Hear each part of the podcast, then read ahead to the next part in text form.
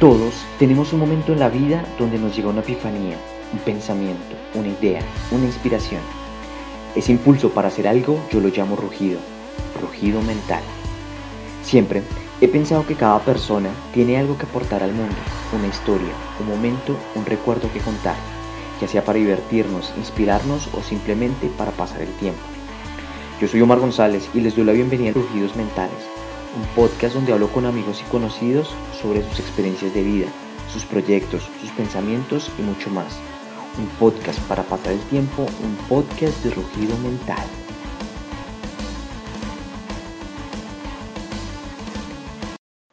Rugidos mentales, rugidos mentales, rugidos mentales.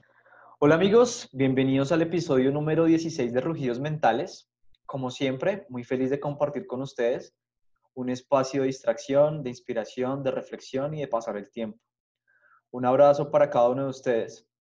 Recuerden que están totalmente bienvenidos todos los comentarios, sugerencias en Facebook e Instagram. Mi invitado de hoy es Sergio Iván Rodríguez, un apasionado por el mercadeo y por los viajes. Sergio, bienvenido a este podcast y me parece fenomenal tenerlo aquí. Omar, gracias. Sí, de verdad estoy emocionado es mi primer podcast. He estado en, en, algunos stories de Instagram y temas en redes, pero no había estado en un podcast, entonces estoy muy emocionado y muy expectante de, de cómo nos va. Súper. Bueno, Sergio, conocerlo a usted es conocer también la palabra fenomenal. Es una palabra que usa mucho y que me causa mucha intriga saber si usted tiene recuerdos del origen de esa palabra en su vida. Sí, Omar, cuando estaba muy chiquitín, muy chiquitín, hay otra frase que no la digo y es que yo soy del mundo de si se puede. La gente que trabaja conmigo sabe que yo sí digo frecuente que soy del mundo de si se puede porque siempre le encuentro la salida y la solución. Cuando estaba muy chico, pónganle unos 14 años, sucedían cosas, bueno, yo le decía, ¿cómo la está pasando? Yo, fenomenal, fenomenal, y se quedó así, se quedó como que todo pasaba fenomenal, como que todo era bueno, como que sí se puede, como dirán algunos, vamos para adelante, siempre ha sido un ambiente positivo. Es totalmente cierto y desde que yo lo conozco siempre lo he visto con una actitud siempre positiva. Pero yo siento que para llegar a ese positivismo también se tiene que pasar por una fase o tal vez quizás contagiarse de alguien. Ese alguien usted lo tiene de pronto en mente también, quizás su familia, no sé, su alrededor, el ambiente con el que trabajó. Yo vengo de una familia, una típica familia latina y todos conmigo fueron un ejemplo de muchas cosas de vida. Todos siempre tuvieron eso en común, todos eran de muy buen genio, como diríamos acá en Colombia, mamagallistas. Como todos eran magallistas y de muy buen temperamento, a mí se me pegó, para mí era normal estar jodiendo, estar riendo, estar fregando y de hecho Hoy digamos que no jodo tanto, pero laboralmente hablando, de hasta mi vida sentimental, una de las cosas que me ha llevado a tener buenos resultados en la vida ha sido eso, el, buen genio, el buen temperamento, la buena vibra, el tratar de buscarle la risa a la cosa sin burlarse, pero sí con una buena cara frente a los temas de la vida. Se ha encargado precisamente de eso y no solamente a su vida personal, sino también a su vida profesional, generando un buen ambiente laboral que usted ha manejado equipos y un factor fundamental para manejar equipos es ese tema de transmitir energía positiva, cómo apoyarlos. Sé que también maneja el tema de coach. Sí, no es fácil, Omar, no es fácil hay personas que dicen que es muy fácil, yo no lo veo tan fácil, pero tampoco es difícil. Es un tema de, que confluyan varios aspectos como experiencia. Cuando uno habla con experiencia le creen más. Cuando hay talento, por supuesto que te creen también. Hay que tener un poquitico de malicia, esa malicia indígena que llaman de saber cómo manejar las cosas. Con mis equipos de trabajo ya he jugado como muchos coaches, como muchos técnicos de fútbol con la rotación. Entonces he venido rotando mucho los equipos de trabajo. En los proyectos que manejo me dan siempre equipos de trabajo y lo que hago es en el buen sentido jugar y cambiar los roles que ellos desempeñan para que ellos apropien y se den cuenta que es fácil señalar. Cuando tú señalas, esa analogía que dice que tú señalas con un dedo, pero hay tres señalándote. Cuando tú has estado en los, los zapatos del otro, entiendes mucho más la situación en la que está el otro y, y le ayudas. Y eso creo que me ha permitido manejar equipos de trabajo de una manera más, comillas, exitosa o acertada y es que los pongo a que ellos mismos dialoguen, hablen, se den cuenta.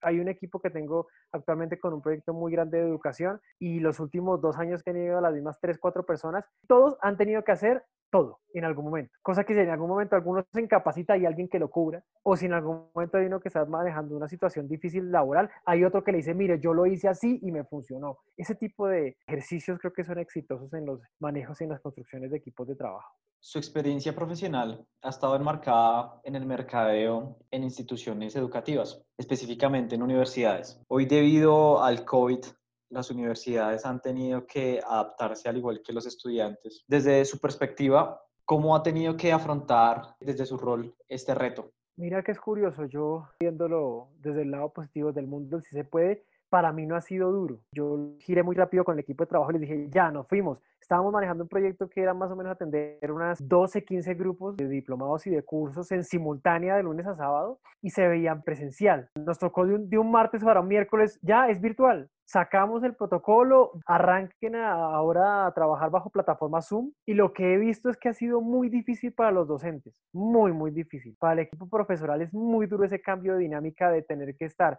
en una clase charlando, dictando sus, ejercicios y ahora llevar a usted a dictar tres, cuatro de clase de metodología sincrónica como una sesión de Zoom o Hangout o, o Teams, eso es muy duro. Eso sí he tenido que ver que a la gente le ha costado duro, sin embargo creo que si ya lo logramos sacar adelante, definitivamente el mundo no va a ser el mismo. Yo no creo que la educación vuelva a ser igual.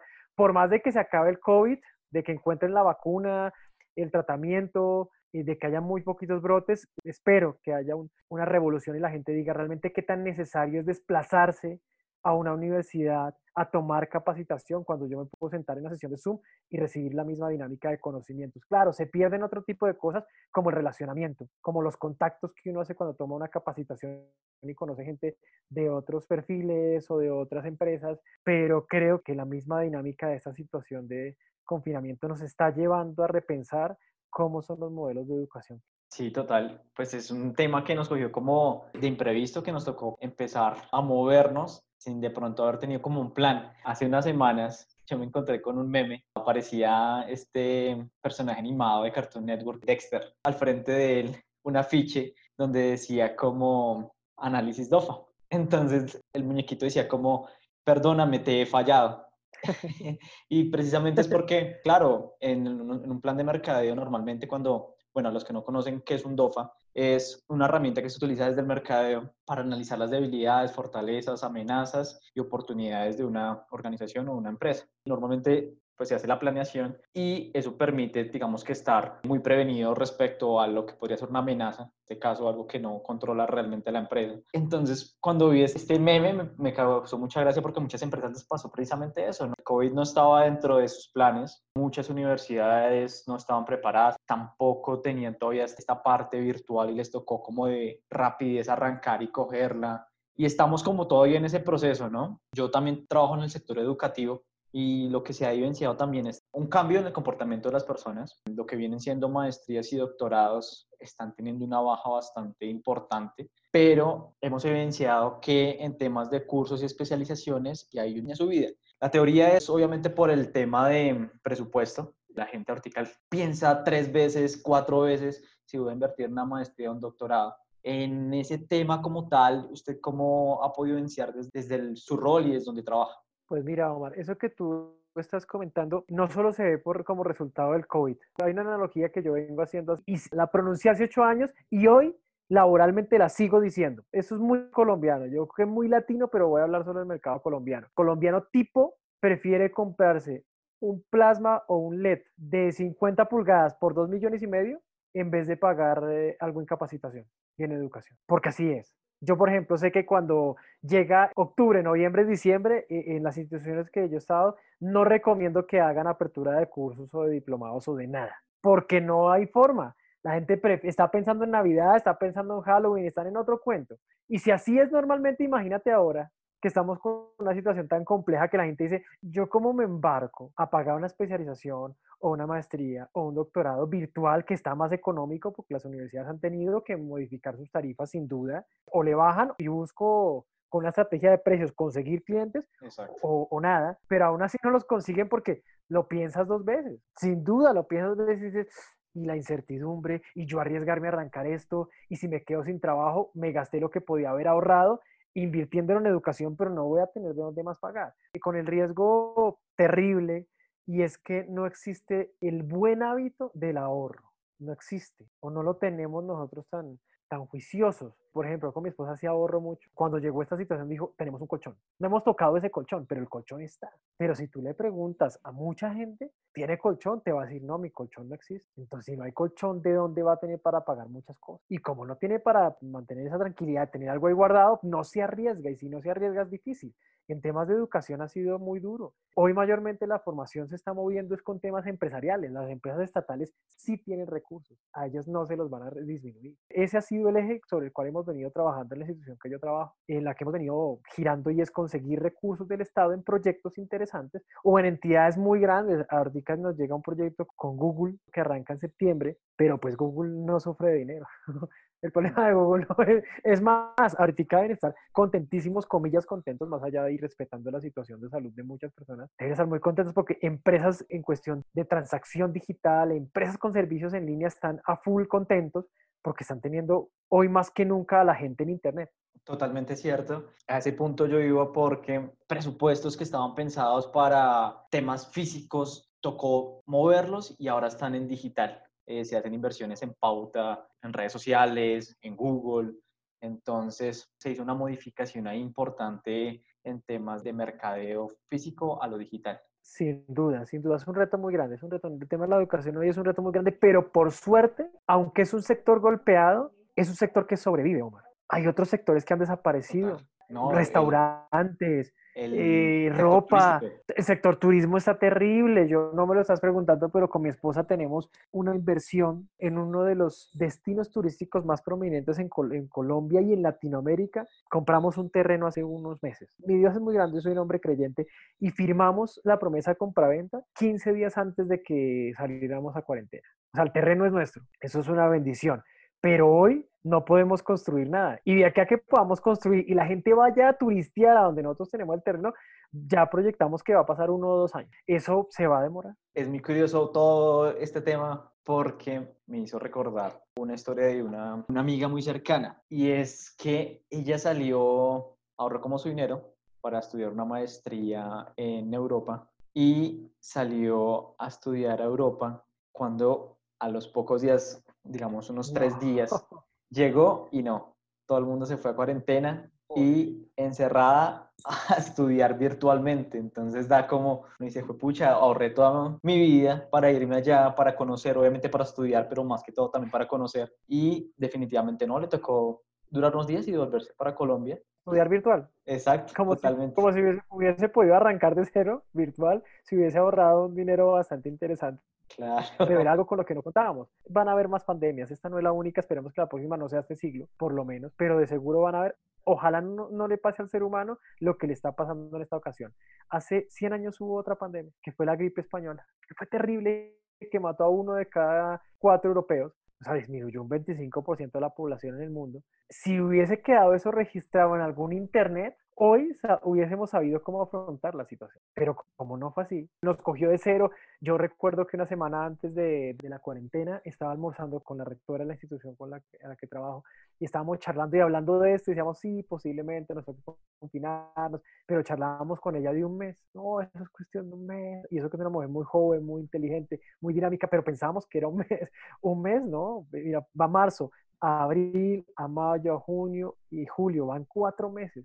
Cuatro meses y, ni siquiera sabemos. Y ya nos dijeron este año y ni siquiera sabemos. Y ya nos dijeron, tendría que cambiar algo para que fuéramos paulatinamente a la universidad, algo. De resto, y yo tampoco soy amigo, la verdad, le he encontrado muchas cosas positivas en mi vida, hablo, hablo de mí y con mi esposa, muchas cosas positivas estar acá en la casa, pero sin, por supuesto, ser eh, ajeno o irrespetuoso a toda la gente que se encuentra en este momento en una clínica, en un hospital o en su casa tosiendo con el miedo de que en algún momento le toque ir a, a, una central de urgencias al médico. Pero para nosotros ha sido enriquecedor el estar acá en la casa. Hemos avanzado en un par de proyectos adicionales que teníamos. Hemos ahorrado dinero porque normalmente gastaba uno muchísimo en la, calle en restaurantes, en eventos sociales, en muevas, en gasolina. Y hoy aquí con todo quieto, la verdad hacemos cuentas y sí nos ha permitido ahorrar dinero, comer mejor. Hoy nos alimentamos mucho mejor, como cinco veces al día, eh, menos cantidad, hacemos ejercicio diariamente, hemos bajado de peso, yo estoy aprendiendo a tocar un instrumento musical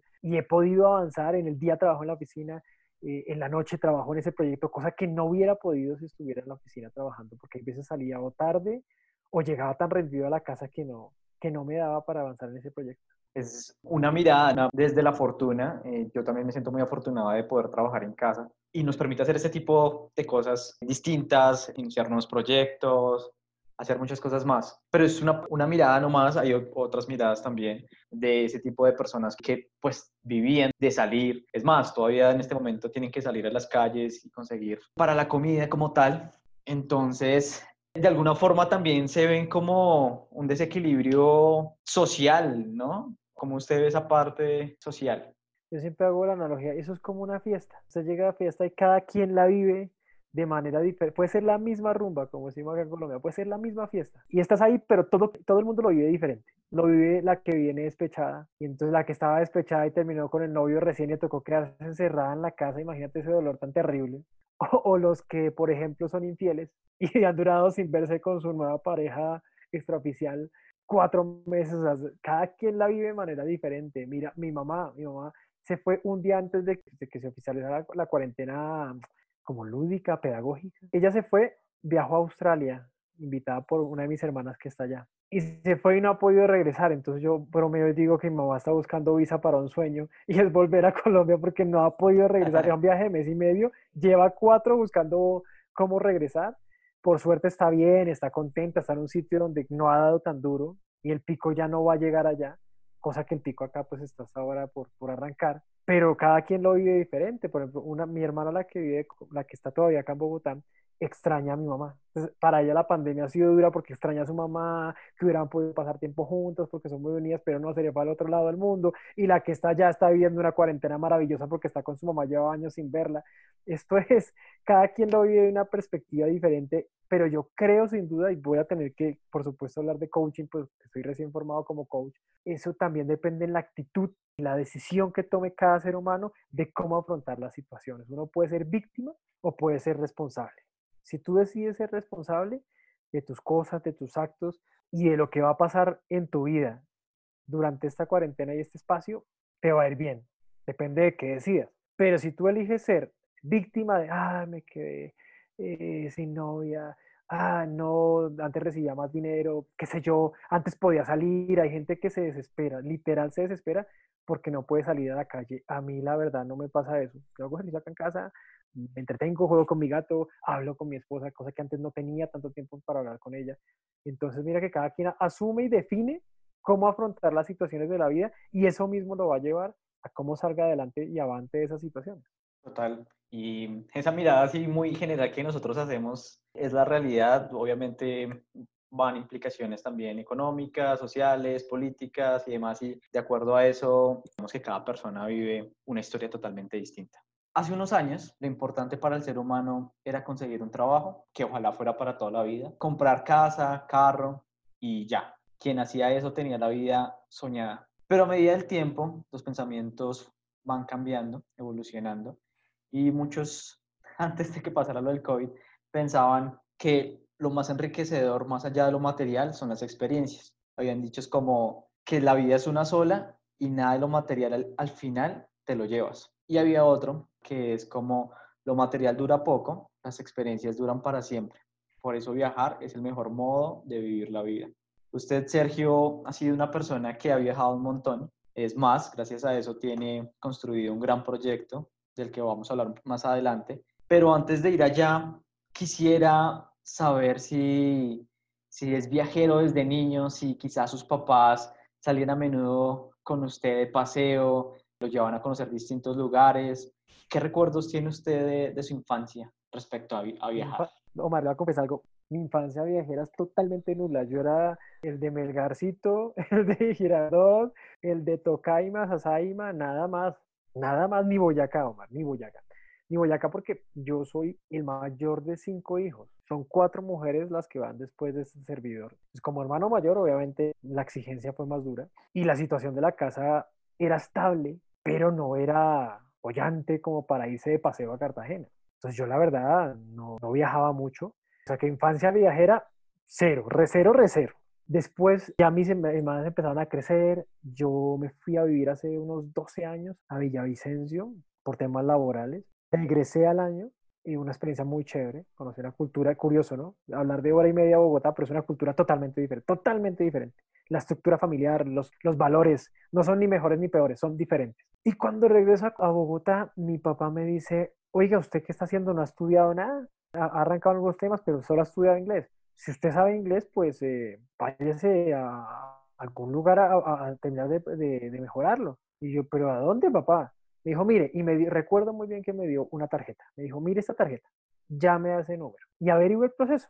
Pero Omar, inocente, inocente. Llegué, llamé, yo estaba en primer semestre y me dijo, vaya, viaje. Viaje no, vaya y averigüe este dato. Me fui a una oficina en el norte de la ciudad y llegué y me contaron, no, nosotros somos una empresa que hace intercambios culturales entre diferentes países del mundo y Colombia. Usted paga, se va un tiempo a X país, trabaja, estudia y se devuelve.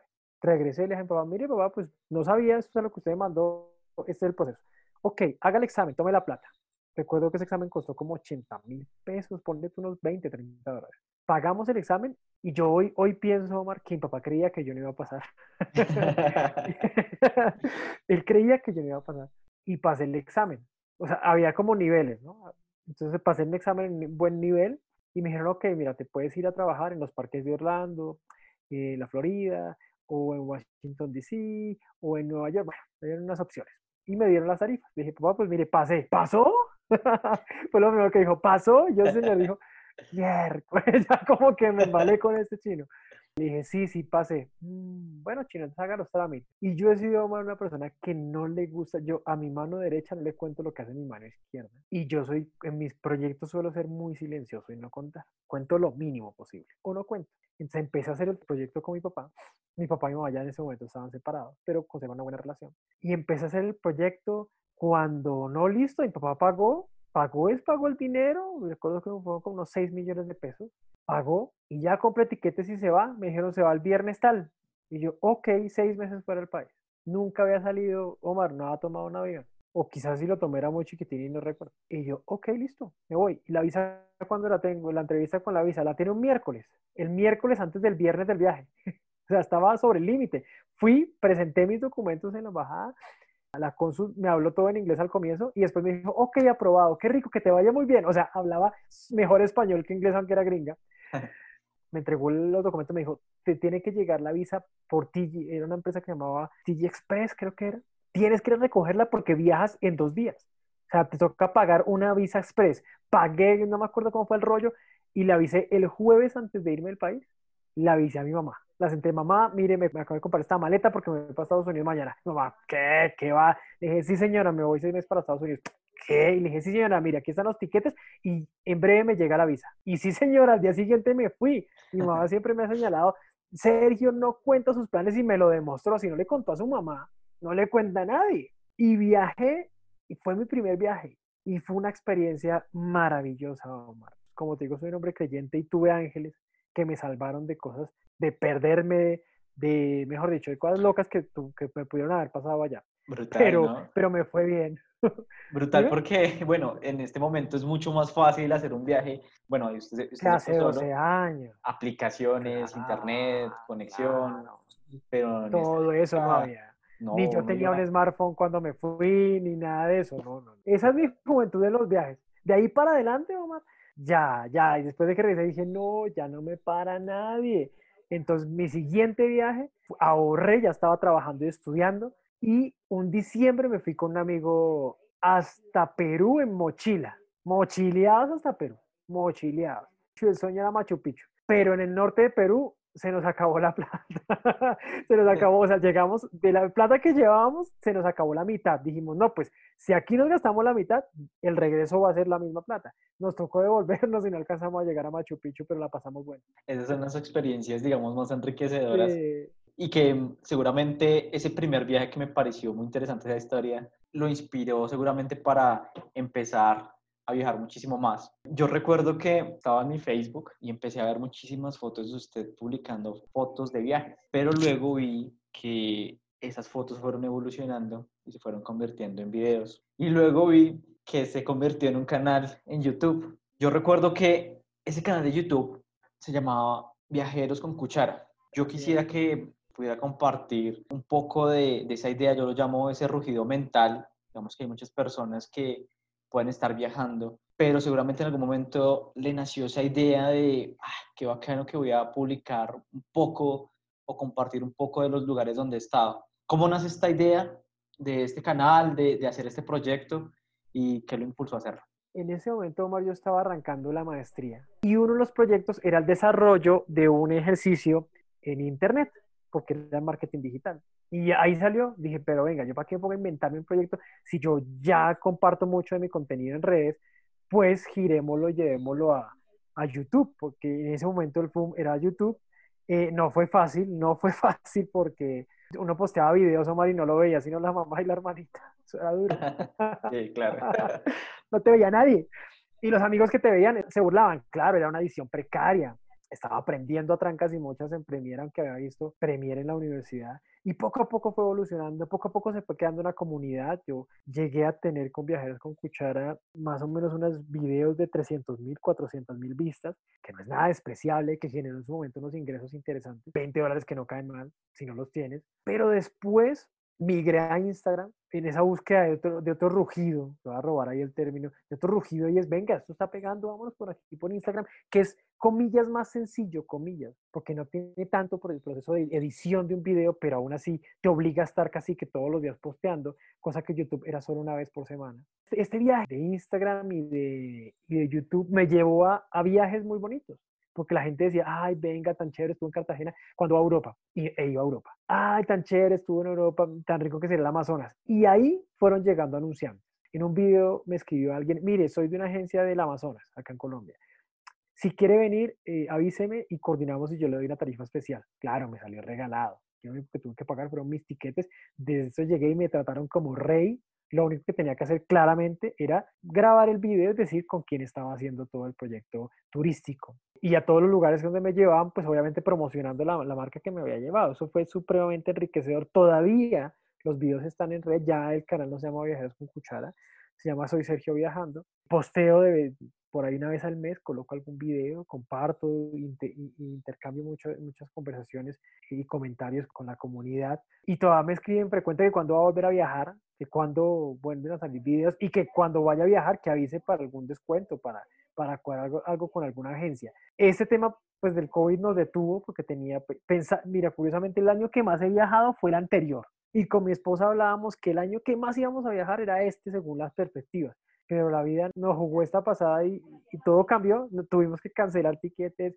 tenemos por ahí platas en aerolíneas que, que nos dicen, ahí está su plata, pero espérese a que retomemos para que usted elija si va a usar el, el, que ha comprado o si va a utilizar ese dinero en otro tiquete. La vida nos cambió, Omar, pero ese proyecto fue y es todavía muy bonito pero creo que se vienen aún cosas más grandes y otros proyectos un poco más adultos para mí, porque ese proyecto era todavía muy, muy millennial y ahora estoy en una, en, una, tónica un poquito más, no más hogareña, pero sin más de estabilidad. A mí me parece muy interesante el tema de esos videos y lo que se ha logrado con ellos, porque revisando los videos tienen un promedio de duración entre 5 a 7 minutos. Cuando hablábamos al inicio de, de, la competencia, cuando uno sale con un canal de YouTube, hay mucha gente que habla de viajes, hay mucha gente que está hablando todo el tiempo, pero me pareció súper el tiempo de duración de sus videos, porque yo me siento 5 minutos, 7 minutos, estoy recibiendo información y no me canso, ¿sí? Cosa diferente que me ha pasado con otros videos que yo empiezo a mirar, bueno, a mirar qué tal es viajar a Cartagena. Lo coloco, pero el video empieza al minuto ya es eterno, al minuto es ya con 10 minutos, 20, 30 minutos. Y vi muy enriquecedor esa parte, esa parte de ustedes de hacer 5, 7 minutos rápidos, pero con un contenido así brutal. El éxito era, hay muchos youtubers, instagramers, influenciadores que, que juegan con su imagen y su imagen los lleva a que sacan cualquier cosa y cualquier cosa vende. Estoy hablando de todo, de viajes, de tutoriales, de todo. Sacan cualquier cosa, cualquier cosa vende. Yo lograba saber que no era ni el más simpático ni el más feo, entonces tenía que generar contenido porque no iba a poder vivir solamente de aparecer en una cámara. En punto medio. Claro, sí, claro. Los videos no eran los más largos ni los más cortos. Había videos de 12 minutos, 15, otros videos de 7. Pero sin duda los videos le metíamos mucho contenido. O sea, que, que cuando tú encontrabas el video, ibas a aprender o a verme a mí bobeando, que me estrellaba, que me caía patinando en Europa, pero algo interesante, que le puede pasar al televidente, al que está ahí en la pantalla, al espectador, como también había un, un ejercicio detallado de contar, mire, si usted va a hacer este viaje, debe hacer así, así, así, así. Y eso fue lo enriquecedor y lo que la gente, y todavía la gente me escribe, gracias. Hace poco respondí un correo, un, comentario que me pareció muy bonito y era, gracias, de todos los videos que he visto en YouTube, es el mejor para ese destino. Ya se me olvidó qué destino era. Porque usted sí me explica qué debo hacer, dónde lo debo hacer, una dinámica de cuánto me puede costar. Y eso fue muy bonito, eso fue muy, bonito porque así como ese comentario muchísimos, pero era darle el quick, encontrar qué tengo yo que puedo darle a, a una comunidad que se puede interesar. Hoy en día, youtubers, instagramers de viajes abundan. El segundo instagramer de viajes de Colombia es muy amigo mío. Tiene 210 mil seguidores, que eso en Instagram es brutal para una persona que arranca de cero y más de viaje. Y el tipo hace lo mismo, es puro contenido, puro contenido. El tipo no es, es un país que no es muy bonito, entonces lo que vota es buenas imágenes y cada imagen tiene contenido muy interesante que a la gente la engancha que en últimas es parte de este ejercicio para crear una comunidad en redes. En ese proceso de hacer videos, usted digamos que lo decía muy bien, eh, no era un experto haciendo videos, pero para empezar siempre es, uno inicia como con, bueno, hay que lanzarse al agua con lo que tengo, luego de estar en el agua yo aprendo a nadar y cada vez me hago más profesional y empiezo ya no a nadar con una simple herramienta, sino ya con otras. Y he visto también cómo esos videos han evolucionado. Un poquito de que nos pudiera compartir de esa evolución en cuanto al uso de herramientas. Por ejemplo, sé que en los últimos videos ya estaba maneja un dron. ¿Cómo ha sido esa evolución de herramientas para hacer videos? Eso es como cuando uno va al gimnasio. Cuando uno va al gimnasio, si uno le coge cariño a vaina, usted el día que no entrena se siente mal. Lo mismo pasa con, con, la edición, es una analogía sencilla pero cierta. Lo mismo pasa con ese tema de la edición. Entonces yo arranqué y no entendía muy bien Premiere y atrancas y muchos. Y poco a poco, y fui mirando tutoriales, y miraba tutoriales en YouTube, y iba, miraba tutoriales e iba haciéndolo con mi video. Después dije, no, hay que cambiar de cámara, entonces compras una mejor cámara. Después, no, pero eso hay que, en las tomas bajo el agua, ¿yo cómo hago? No, venga, tombe, compres una GoPro y, comprando el accesorio, se vuelve una goma bien chévere y ya lo último fue un dron. Te recuerdo que eh, el dron que utilizaba me lo prestaba un tío, que una vez le vi un aparato así puesto en la, el típico tío que todavía compra juguetes de niño.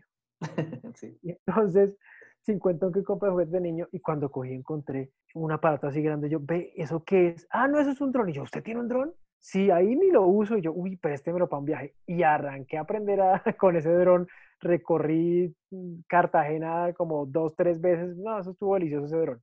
Era sabroso. El problema era que era muy grande. Después dije, no, yo no puedo andar pidiendo prestado. Ahorré juicioso y me compré un dron más chiquitico, esos que caben en, el bolsillo, comillas bolsillo. Son como la palma de la mano. Se arman súper sencillo y con ese estaba en la montaña siete colores en Perú. Con ese recorrido Europa, mi luna de miel la grabé con mi esposa en Budapest así maravilloso con ese dron y poco a poco ha, sido, ha ido aprendiendo. Sí, claro, hoy, hoy sí puedo decir que soy piloto de dron, sí, claro, me falta certificarme, pero vuelo mucho mejor que, que muchos que tienen dron. Me entretengo, es una gran goma. Hoy muchas veces ni monto ese contenido a redes, pero me queda para mí un vuelo con mi esposa, le estoy enseñando ya a volarlo, aunque le da miedo, pero, pero nos entretenemos con ese tipo de juguetes y así poquito a poquito fue avanzando y fue evolucionando la forma de editar, de meter contenido, de, de ir ofreciendo un mejor producto a la comunidad que, que me sigue en redes. Total, y también le da como más profesionalismo a los videos, ¿no? Se han vuelto muchísimo más interesantes. Se ve más pro, claro. Sí, claro.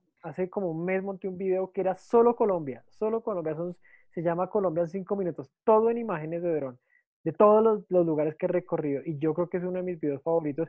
No tuve que editarle tanto, porque las imágenes de Verón solitas son espectaculares, pero el hecho de lo que logré mostrar de Colombia en cinco minutos es un recorrido brutal desde, la Sierra Nevada de Santa Marta hasta el desierto de la Tatacoa. Usted inició sus videos como un proyecto muy personal y luego viene también tomando un tinte más profesional, pero también ingresa una persona.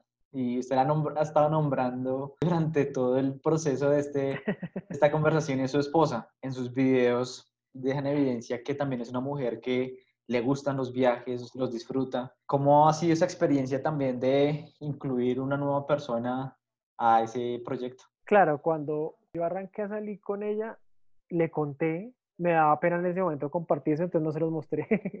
ya después tiempo le dije, mira, este es mi carácter. Ay, no, que está muy chévere, tal cosa. Y fue ella misma la que me dijo un día, creo que fue en la Sierra Nevada, creo. o en Villa de Leyva, yo me acuerdo qué video estaba haciendo. Y me dijo, si quieres yo te ayudo. Entonces ya me grababa. Era incómodo para mí decirle, córrete para, vete adelante que yo grabo. No, pues ella empezó a aparecer al lado mío, empezó a hablar, empecé a empezar a darme cuenta que la, la, mirada femenina también enriquecía mucho el canal. Aunque ella no es tan dada a hablar así en cámara, pero si uno le pregunta, habla, se ríe.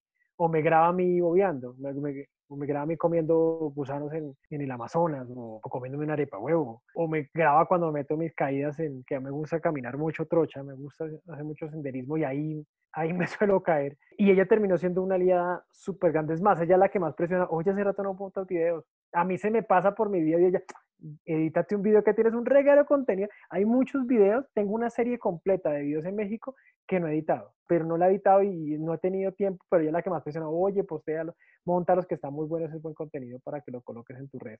Ella se ha convertido en parte integral, yo no diría del canal, ella es parte integral de mi vida. Entonces están todos los proyectos de mi vida. Estuve viendo un video en su canal donde había un mexicano preguntándole sobre cuáles son los limitantes para viajar y me encantó su respuesta. Usted decía que no hay un límite para conocer nuevos lugares. Se puede empezar con los pueblos más cercanos. Algunos tienen el pensamiento de que salir de viaje es salir del país. Entonces, si no salgo del país, no es un viaje. Y no, no es de esa manera. ¿Cuáles son las excusas o limitantes que usted más ha escuchado y cuál ha sido su respuesta para ello? La gente se limita por plata, Omar. La plata es muy importante. Estamos en un mundo capitalista. Eso no lo podemos negar. Yo trabajo, invierto en cosas porque necesito dinero, por supuesto. Pero la gente se limita y dice, no, es que yo quisiera viajar, yo quisiera Europa. Mire, para que antes de que vaya a Europa, primero recorra su país, primero recorra su ciudad. Por ejemplo, acá le dice, oiga, usted sí sabe, eh, turistas que vienen, oiga, Sergio, un lugar donde yo pueda comer rico. ¿Usted viene desde el extranjero? Sí. ¿Quiere probar comida típica acá? Sí. Vaya, o a una plaza o vayas a la puerta falsa. A locales, bogotanos que ustedes dicen la puerta falsa y no saben qué es. La puerta falsa es un restaurante muy chiquitito, muy, muy chiquitito, que queda a media cuadra de la Plaza de Bolívar. Y es un emblema de la ciudad. Y usted vaya y come el famoso ajiaco santafereño, que es nuestra sopa, o un desayuno típico con diboyacense, o una guapanela, un chocolate con una almohábana, con un tamal. Entonces, si usted no conoce, si no es estrella con el turismo local, muy difícil, muy difícil que usted vaya a disfrutar el, turismo de otro lado porque se va a estrellar. Usted aquí tiene que perder una buceta, tiene que perder un avión acá para que se cuenta lo importante que es, porque hay gente que pierde, como yo, porque acepto que me ha pasado. Yo perdí una vez novatada, perdí en Roma un bus que me llevaba, no me acuerdo a qué ciudad, lo perdí porque yo miré la hora y decía nueve, nueve algo. Y llegué, nueve de la noche, yo esperando el bus, llegó el bus, me fui a subir y me dijeron, no, qué pena, pero es que ese bus, este no es, este es el que regresa. El suyo salió esta mañana a las nueve de la mañana. Yo, no había mirado que estaba en hora militar. Entonces yo, entonces yo me fui al de las nueve de la noche y el bus salía a las nueve de la mañana. Bobadas como esas, pues es preferible que se estrelle en su casa. He perdido aviones porque llegué tarde al aeropuerto. Me ha pasado, esas son cosas que pasan pero son aprendizajes. La mayoría de la gente, para respuesta a lo que me preguntas, su limitante es la plata. Yo le digo, pues si no tiene plata, entonces vaya y turiste por, por Boyacá. Es barato y es maravilloso. Hay gente de Europa que viene a Boyacá a turistear. Y usted que lo tiene a hora y media, dos horas de su ciudad y no va. Hace un año he optado por cambiar mi, mi forma en la cual hago turismo. Antes yo iba y quería recorrerme, por ejemplo, un continente recorrérmelo en 15, 20 días. Y era una labor maratónica y después dije, no, por aquí no es el camino. Entonces, lo que he empezado a hacer, los últimos seis países que he visitado, los he hecho así. Entonces, me he ido a un solo país y lo he recorrido completo. Entonces, México lo recorrí de esquina a esquina. Claro, me faltó muchísimos, como Estados Unidos tampoco lo puede recorrer en una viaje, pero hice muchísimo en ese viaje. España también, Alemania también, Ecuador lo he hecho, Colombia lo he hecho. Y el último que hice, cada vez digo que el, viaje más reciente ha sido el más bonito y espero que el mejor sea el que sigue. El último que fue en Perú, me tomé 15 días con mi esposa y le dimos un recorrido muy hermoso a ese país, maravilloso, volvería sin dudarlo. Pero ¿qué he hecho? He ido y recorro y disfruto, me voy a las plazas a comer, me monto en bus, a ver la gente, a vivir la cultura. Claro, de vez en cuando cuando son trayectos largos o tomo un avión o rento un carro, sin duda. Pero no dejo que la limitante sea el dinero, porque así como yo voy a hacer eso a Perú, también hay mucha gente de Perú que viene a hacer lo mismo acá a Boyacá, que es un departamento maravilloso. Boyacá me parece que es un departamento brutalmente hermoso. Otra cosa que pude evidenciar también, uno de los consejos que usted daba eh, respecto a los viajes es poder sentarse la cultura. Mucha gente también le pasa es que, no sé, sale de viaje y se va a comer en el mismo hotel. Y usted decía algo como, no, o sea, salgamos del hotel, vamos, sentémonos de la gente, vamos a las plazas, comamos, untémonos de la cultura realmente. Y eso también me parece un consejo súper valioso porque es el modo, es el modo realmente de tocarse con, con la gente y del país. Le voy a confesar que ese consejo nació por un tío. Estábamos en, en Ciudad de México, en un hotel, el Hotel Ibis de Ciudad de México, ahí en el centro, cerca Palacio de Bellas Artes. Y entonces yo todas las mañanas salía y me iba a cualquier tienda a la esquina a comerme unos tacos. Pues porque yo iba a México era a comer tacos, a, to a tomarme un tequila.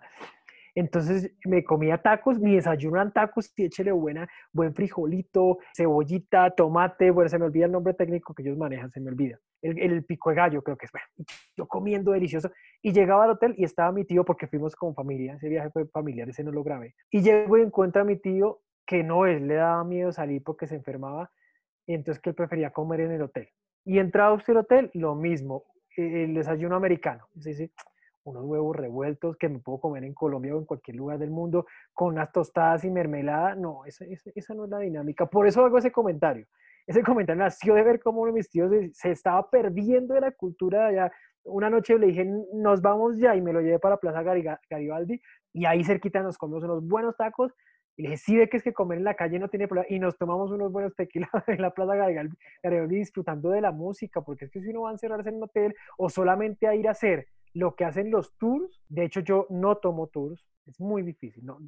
Recuerdo muy pocos que yo diga, estuve en un lugar y me armaron todo el paquete, no porque si el lugar está bonito yo me quiero quedar más tiempo en la ciudad, pues me quedo, pero cuando estás amarrado a un tour, estás amarrado. Estás obligado a seguirlo porque hay más gente que compró el mismo paquete y esa, e, ese tipo de presión y de, de obligatoriedad frente a algo si no me gusta. Pues tú viajas para sentirte libre, y amarrado a ir con toda la gente en un bus todo el tiempo, creo que no es, no es la mía, no es mi dinámica. Total. Vi también en su Instagram, ese canal también que ha venido alimentando, que se ve ya un canal muy profesional con buenas fotos, ese canal que uno logra ver y como que se antoja realmente de, de ir a viajar. Lo vi en Marruecos encima de un camello. ¿Qué tal esa experiencia?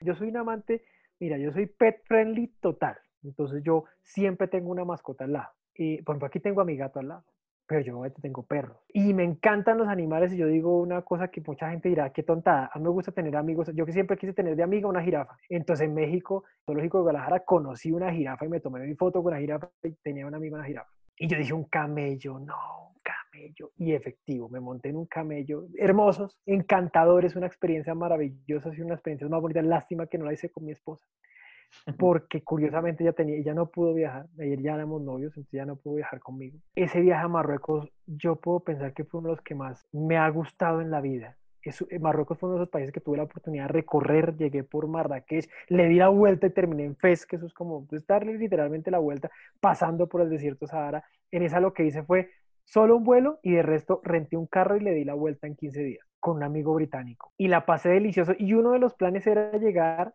a el desierto del Sahara, llegamos al desierto del Sahara y uno se imagina que van a haber de vez en cuando alguna estructura, no, no la hay, pequeños hoteles de un piso y te llevan, te, dejan inmerso en el desierto, te, demoras creo que si no me falla la memoria una hora en camello, que eso es mucho, llegas a ver el ocaso, después te dan comida y empiezan eh, eh, estos locos a tocar música típica de ellos, entonces con conga, a cantar, no, un espectáculo maravilloso como estás en el desierto es fresquito el clima, ni frío ni cálido, después a las 2 de la mañana vuelto nada ya porque obviamente te has tomado tus buenos traguitos, te duermes y a las 5 de la mañana te levantan. Bueno, camine pues porque hay que ver el, el alba montado en el, en el camello. Entonces uno va, va, así medio dormido, pero se despierta al ver cómo va saliendo el sol sobre las dunas. es es uno de los mejores espectáculos que, que he vivido en la vida, es el camello. Y me falta el elefante. Vamos a ver qué hacemos para el elefante. El elefante y la ballena me falta, me falta el elefante y la ballena. Bacanísimo. En el episodio anterior estuve también hablando con una colombiana que se trasladó de aquí de Colombia y ahora está radicada en México. Hablábamos también de la responsabilidad como viajeros, eh, como personas que están en contacto con otros países, de cambiar el imaginario que tienen los extranjeros de Colombia. He tenido la posibilidad de hablar con personas en este podcast y afuera respecto cuando uno viaja, qué es lo más común que dicen los extranjeros de los colombianos. Y lamentablemente está el imaginario que han alimentado estas series de Colombia sigue siendo el país de cocaína, Pablo Escobar. Em, usted también como viajero, como colombiano, tiene, ha tenido una gran responsabilidad de poder hablar de nuestro país. ¿Cómo usted ha aportado también a cambiar la imagen de nuestro país? Sí, yo, debo confesarte que son los temas que más me, me emberraca, como decimos acá en Colombia, me emberraca, me choca. Y es cuando, ah, colombiano Escobar, y no, oh my God. Entonces he aprendido, el coaching me sirvió mucho para cuando suceden ese tipo de cosas, embadurnarme de, de no me importa. le digo no, cada vez que me dicen eso ahora, les digo, les cojo la mano, les digo, no, viejo, no sabes nada de Colombia, no sabes nada. Oh, ¿en serio? No sabes nada. Averigua. O, les muestro mis fotos, o arranco a contarles y dicen, no, usted no sabe nada de Colombia. Como por ejemplo, hace poco me decían en Perú, no, no me hablaron de Escobar, no, no de Perú, fueron muy respetuosos, pero sí me dijeron, ve, pero es que en Colombia, me, decían algo muy curioso, me decían, es que en Colombia es solo la bandeja paisa, y les dije, los volví a coger de la mano y del hombro, les dije, usted no sabe nada de Colombia. Yo creo que Colombia, mire, yo con todo el respeto de los peruanos, porque me encanta ese país, porque los peruanos, me, tengo amigos muy chéveres allá, pero amigos peruanos han venido a Colombia y me han dicho, no, donde ustedes exploten lo que tienen de gastronomía en Colombia, podrían estar dándonos duro. Porque, claro, la comida peruana es maravillosa desde lo visual y los sabores, por supuesto, pero Colombia tiene una riqueza por región brutal. La bandeja paisa es una cosa, pero un ajiaco, la morcilla, el tamal, la yaca, eh, eh, la costa, eh, una arepa huevo, no, Colombia tiene muchísimo por contar y es un reto contar a la gente que la gente se dé cuenta. Yo lo hablo frecuente con, mucha gente que me dice, ¿cómo es Colombia actualmente? No, mira, Colombia hace esto, esto, esto. Colombia, eso era Colombia hace 50 años, pero eso era hace 50 años, hace 10 años todavía había rezagos, había unas situaciones complejas de, de, seguridad, pero hoy, hoy podemos ir a un caño cristales tranquilos porque ya no hay guerrilla. Antes no se podía ir. Hoy pueden ir a, un pueblo que se llama Minca, que queda a 40 minutos de Santa Marta, que antes no se podía porque era zona guerrillera. Y hoy tú vas y ves unas cascadas espectaculares, ves la Sierra Nevada. No, no, no. Hoy realmente que, que la gente está un poco más aperturada. Claro, sin duda y en broma, dicen Pablo Escobar, porque es el estigma que hemos tenido pero ya la gente está un poquitico más, un poquitico mucho más aperturada a, conocer o a saber que Colombia es mucho más que, que solamente la producción de, de, cocaína y, bueno, narcotráfico. Es una responsabilidad muy grande.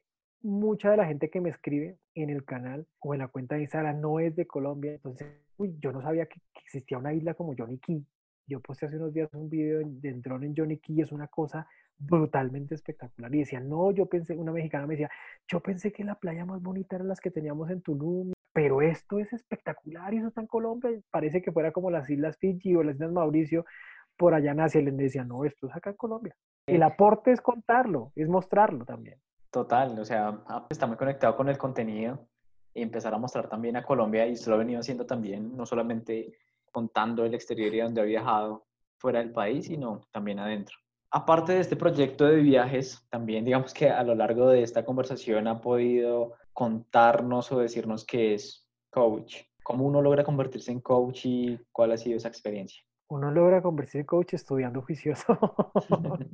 un año juicioso. Sí, porque hoy en día hay diplomados, hay cursos de 20 horas, diplomados de 3 meses. Pero no, fue un proceso de todo un año de formación, muy juicioso, asistiendo a clases cada semana, leyendo mucho entre semana lo hice en un proceso de agregarlo a mi hoja de vida, por supuesto, pero de, de utilizarlo sobre todo en mis equipos de trabajo. Y en ese proceso de hacerlo para los equipos de trabajo, me fui dando cuenta que primero tenía que hacerme coach a mí mismo y evidenciar ciertas cosas que antes, digamos que tú das por sentado, no las precisas. Por ejemplo, cuando uno habla de coaching, también habla de algo que llama el mapa y el territorio. Entonces, el mapa es todo lo mío. Entonces, es el puntito en una pared y el territorio es todo lo que yo desconozco. Y uno muchas veces, o la mayoría del tiempo, juzga desde su puntito. Entonces usted juzga desde lo que sabe, desde sus creencias, desde sus arraigos, desde sus experiencias, pero usted no tiene en cuenta todo eso que desconoce. Entonces usted se pone a pensar, mi puntito es el 1%, o sea que desconozco un 99%. Y el coaching me ha servido para, antes de juzgar, decir, espérese, venga, reviso analizo el contexto en el que estoy y me doy cuenta que no siempre tengo la razón, que ganar no es siempre tener la razón. Hay veces que usted gana con que alguien tenga la razón y no sea usted. El coaching me ha permitido darme cuenta cuando uno asume roles como ser la víctima o el responsable, que inicialmente en esa conversación lo hablaba, el rol es de que algo que son los valores y tantos conceptos que trae el coaching que son muy interesantes. Debo confesar que me gusta el coaching, pero respeto mucho más la psicología. Claro, el coaching es de procesos mucho más rápidos. El coaching no hace terapia, por, por ejemplo. Cambio, una de mis hermanas es psicóloga y ella siempre me mira así como por debajo del ojo cuando hablamos de temas de coaching, porque no le gusta mucho y la entiendo. Claro, yo hace cinco años ando en la universidad psicología para que entonces resulte que, que, el coach es más efectivo, ¿no? Por supuesto que no. Sin embargo, hoy estamos en una dinámica de procesos cortos y resultados positivos y, y a largo plazo.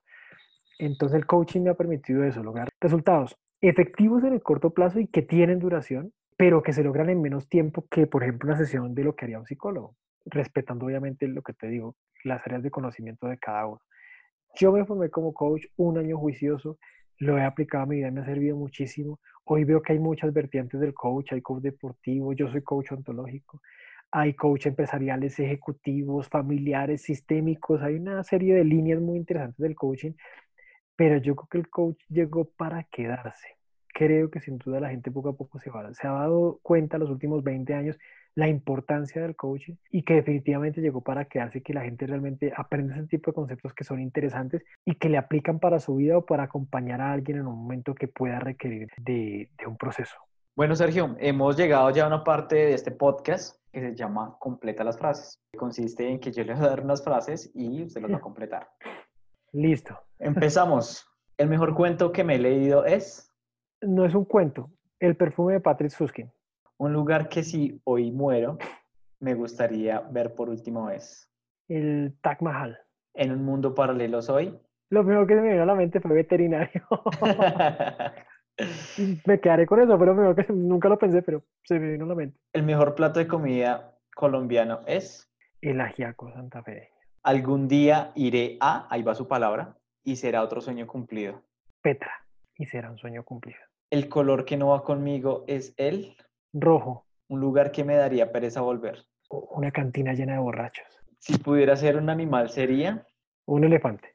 Listo, terminamos esta sección de completa las frases y pasamos a una que se llama preguntas para conocer un poquito más de usted. ¿Cuál es su serie favorita? Two and a Half Men. ¿A quién admira? A mi esposa. ¿Qué preferiría? ¿Un viaje al futuro o al pasado? Al pasado, dos mil años atrás. Ok. Jerusalén. ¿A qué le temes? A la muerte. A la muerte. Le tengo un miedo terrible a enfermarme. Eso me da miedo. Me cuido mucho por eso. Dos cosas que no pueden faltar en una maleta de viaje. Ropa interior y los documentos. La mejor compra que ha hecho con menos de 30 mil pesos colombianos. Un turbante. Marruecos Lo amo, lo adoro. Me lo llevo, así sea tierra fría, me lo llevo. Es mi mejor compra. Bueno, Sergio, aquí terminamos ya el episodio de este podcast. Aquí nos podríamos quedar varios episodios porque usted ha viajado un montón, han sido distintos países, por cada país podríamos llegar a tener una conversación para que nos contara como todas esas experiencias que se han vivido. Antes de culminar, sí me gustaría recordar un poco de esos canales que tiene y que ha construido para las personas que se interesen en, conocer más de, su trabajo. Claro, Omar, primero agradecerte por la invitación, la pasé fenomenal, la pasé delicioso. En YouTube estoy como soy Sergio Viajando pero arrojo hoy en día más contenido en Instagram con la misma cuenta. Soy Sergio Viajando y la pueden encontrar en Instagram y en YouTube. En TikTok estoy entrando, vamos a ver cómo nos va en TikTok, es una red interesante, pero estamos hasta ahora empezando a explorarla. Súper, de verdad que resulta muy enriquecedor. Eh, de verdad invito a todos los que escuchen este episodio a, a ir a sus canales, a conocer este gran trabajo. Muchas gracias, Sergio, y un abrazo. Omar, a ti, muchas gracias. Chao. Amigos, gracias por escuchar este episodio. Los invito a dejar los comentarios en Instagram, en Facebook, a recomendar este podcast y como siempre les deseo muchos rugidos mentales.